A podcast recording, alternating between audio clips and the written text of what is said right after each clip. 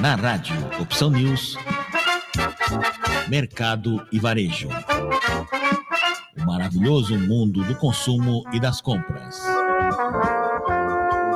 Com Marco Ribeiro.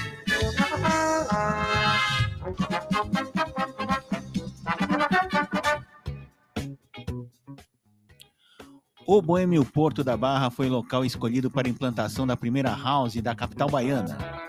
A novidade que traz o ineditismo da moradia por assinatura foi oficializada durante o lançamento do Porto Privilege by House. A iniciativa é da Caroso Desenvolvimento Imobiliário, em parceria com o Giro Empreendimentos e a APS Engenharia Elétrica, com previsão de entrega em 2024.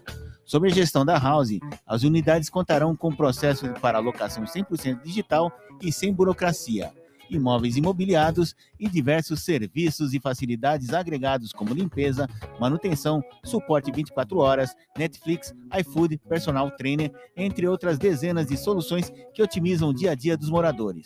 Para o investidor que compra um apartamento com a finalidade de alugar para rentabilizar, a House atua como uma plataforma de gestão patrimonial eficiente, proporcionando tranquilidade ao proprietário e uma rentabilidade que pode atingir 50% a mais que locações tradicionais.